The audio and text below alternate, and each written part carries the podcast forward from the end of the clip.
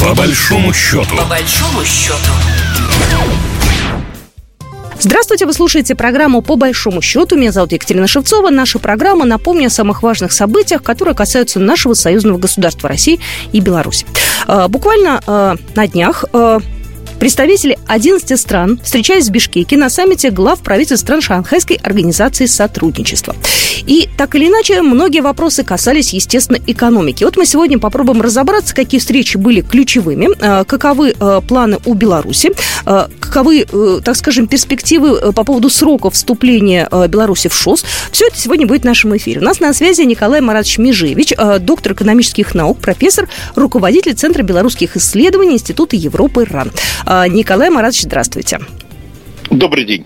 Знаете, тут недавно в одном из, э, на одном из сайтов э, я прочитала интересную дискуссию. Э, говорили, что вот, значит, мы тут все о плохом, о плохом, а давайте вспомним, что у нас вообще э, в нашей стране э, и вообще на постсоветском пространстве за последнее время произошло хорошего.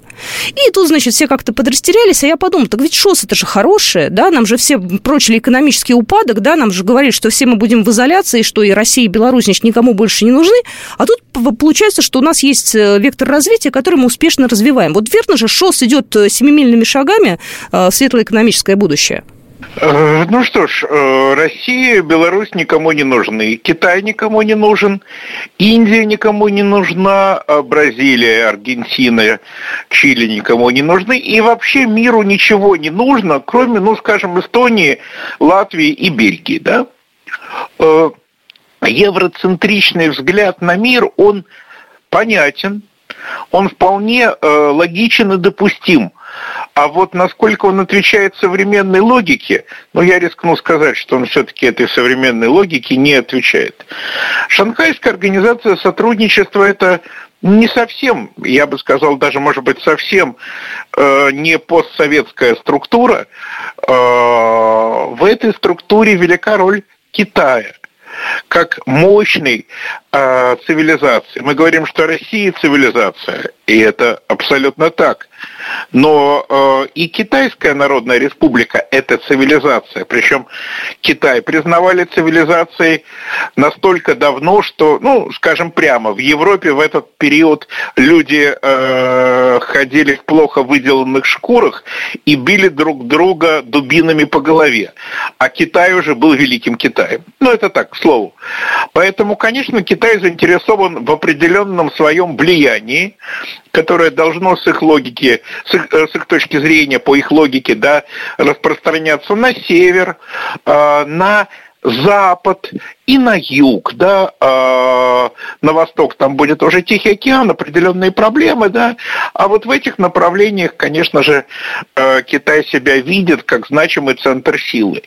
И поскольку, э, в отличие, скажем, от маленькой Литвы, Китай не навязывает свою идеологию, не навязывает свою экономическую систему и достаточно осторожен в вопросах безопасности, э, в глобальных проектах по безопасности, э, Э, ШОС, Шанхайская организация сотрудничества, привлекает внимание, в том числе Беларуси, которая э, фактически уже вступила в эту организацию и будет ее западным флангом. Знаете, вот тут э, на самом деле важно, что в качестве полноправного участника впервые присутствовал Иран. Иран нынче находится под большим вниманием, точно так же, как и Россия, и Беларусь, находится под большим вниманием со стороны Запада. И, кстати, насколько я знаю, там тоже были переговоры э, у э, первым вице-президентом Ирана с э, Михаилом Мишустиным тоже были, в общем, такие. Это про экономику, опять же, не про политику. Насколько, на самом деле, вот сейчас важно, что они с нами в ШОС, представители Ирана?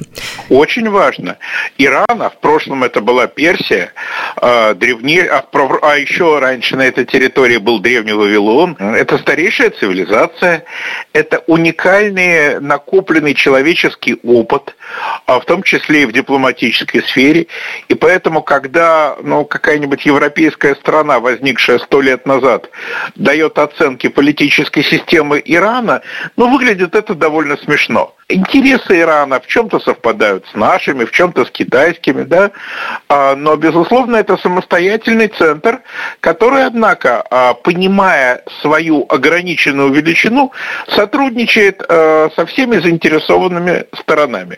Ну, а если кто-то говорит, что он не заинтересован, если кто-то хочет, хочет разрушить Иран, ну, конечно, Тегеран к таким государствам относится, ну, скажем так, сдержанно. А может каким-то образом вмешаться нынешняя политика политическая, вот такая турбулентность геополитическая э, на Ближнем Востоке э, в экономическую сторону, да, в ШОС? Может как-то это повлиять на наше дальнейшее развитие? Что касается экономики, и с ШОС, и без ШОС, э, Россия, Беларусь, Иран, Китай налаживают сложную систему взаимовыгодных связей, и то, что это делается, может быть, не очень быстро, но зато без принуждения, вызывает уважение соседних стран, э, ну, например, э, реакция Пакистана на эти процессы, да, э, реакция Казахстана на эти процессы, и многие вот такие вот современные форматы, такие как Шанхайская организация сотрудничества, становятся реально объединяющими и реально альтернативными по отношению к громким проектам интеграции, которые, однако, сегодня в сложном положении. Я, как вы догадываетесь, говорю о Европейском Союзе. Ну, Европейский Союз э, пусть сам разбирает свои проблемы, да, потому что, ну... Это точно. Знаете, впереди зима, ну, это я так просто констатирую факт, да, у нас ноябрь, декабрь морозный, впереди январь тоже будет э, холодным, ну, зима все-таки, поэтому посмотрим, да, кому как будет хорошо этой зимой. Мы не иронизируем, мы просто констатируем факт, да, у нас все вопросы решены и по газу, и по нефти, у нас все нормально здесь. А вот как у них, это уже дело такое отдельное. Э, смотрите, я еще обратила внимание, э, переговоры были в рамках э, как раз вот этих встреч между Беларусью и Узбекистаном. Там тоже были цифры, которыми, в общем-то, порадовались, значит, представители государств, 500 миллионов долларов. Тут в чем тоже, на самом деле, ну, такой прогресс сотрудничества? Ну, 500 миллионов долларов для межгосударственных контрактов это, в общем, небольшие деньги. Но э, здесь э, основная, э, основной эффект всех вот этих встреч – это то, что у вас там проблемы. Э, Ближний Восток, Средний Восток, Дальний Восток. Но мы-то все равно продолжаем торговать, сотрудничать, развивать отношения. То есть э, Вашингтон втягивает мир в конфронтацию, а мы э, делаем ровно противоположное. Мы я имею в виду Пекин, Минск, Москву, стараемся развивать сотрудничество. Не все получается гладко, конечно, не все, потому что нам противодействуют. Но процесс идет достаточно успешно. Я, знаете, подумала, да, конечно, я нахожусь в нашей российской повестке, да, то есть, конечно же, я слежу больше за нашими какими-то мероприятиями крупными, но вот за последнее время что-то такое эпохальное произошло ли на э, той стороне? Какие-то такие экономические форумы, какие-то там э, переговоры, что-то такое вот позитивное? У них что-то есть? Они могут что-то противопоставить? Ну, вся вот эта э, логика и практика больших форумов, типа Давоса, да, в Давосе я э, по рангу никогда не бывал, к тому же э, моя специализация это больше Восточная Европа. Много лет был восточноевропейский э, Давос э, в польском городке Крыница, да, Крыницкий форум. Могу сказать, что собираются люди, хорошо отдыхают, э, общаются. Но на судьбы мира ни Давос, ни, ни восточноевропейский Давос, ни какие-то иные э, форумы не влияют, поскольку на самом деле э, там нет э, исходно необходимого топлива для этого сотрудничества. Обсуждать можно все, что угодно. Как обложить санкциями Беларусь или Россию, или Россию и Беларусь вместе, да. Но это уже, э, я бы сказал так, э, дохлая лошадь, лошадь, которая исчерпала свои возможности. Мы идем своим путем, э, и одно из важнейших направлений этого пути, конечно, ШОС.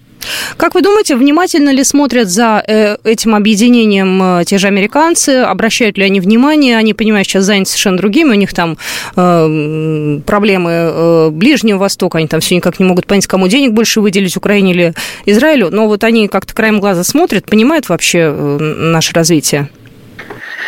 Да, они все понимают, они никогда не будут говорить нам комплименты, потому что, ну, вообще это как бы не совсем дипломатический язык, но они следят за нашей работой. Знаете, да. если, если они говорят они, гадости, это э, значит видят... следят.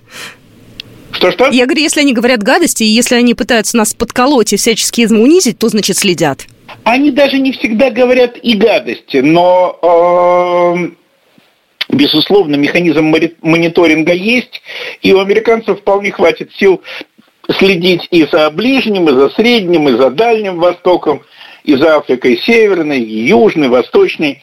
Э, не надо сбрасывать э, этого очень серьезного противника со счетов не надо. Ну, в любом случае, ШОС э, – это организация не для того, чтобы кому-то насолить, а для того, чтобы э, развивать наше сотрудничество, для того, чтобы у нас было нормальное, спокойное, конструктивное будущее. Вот это, наверное, самая главная Абсолютно задача. Абсолютно точно. Да. Этим ШОС и отличается от экономических и политических форматов евроатлантического типа. Ну что, на этой э, ноте мы э, прощаемся. Огромное спасибо, что сегодня были в нашем эфире. Николай Межевич э, сегодня был в программе «По большому счету», доктор экономических наук, профессор, руководитель Центра белорусских исследований Института Европы РАН. Спасибо большое. Программа произведена по заказу телерадиовещательной организации Союзного государства.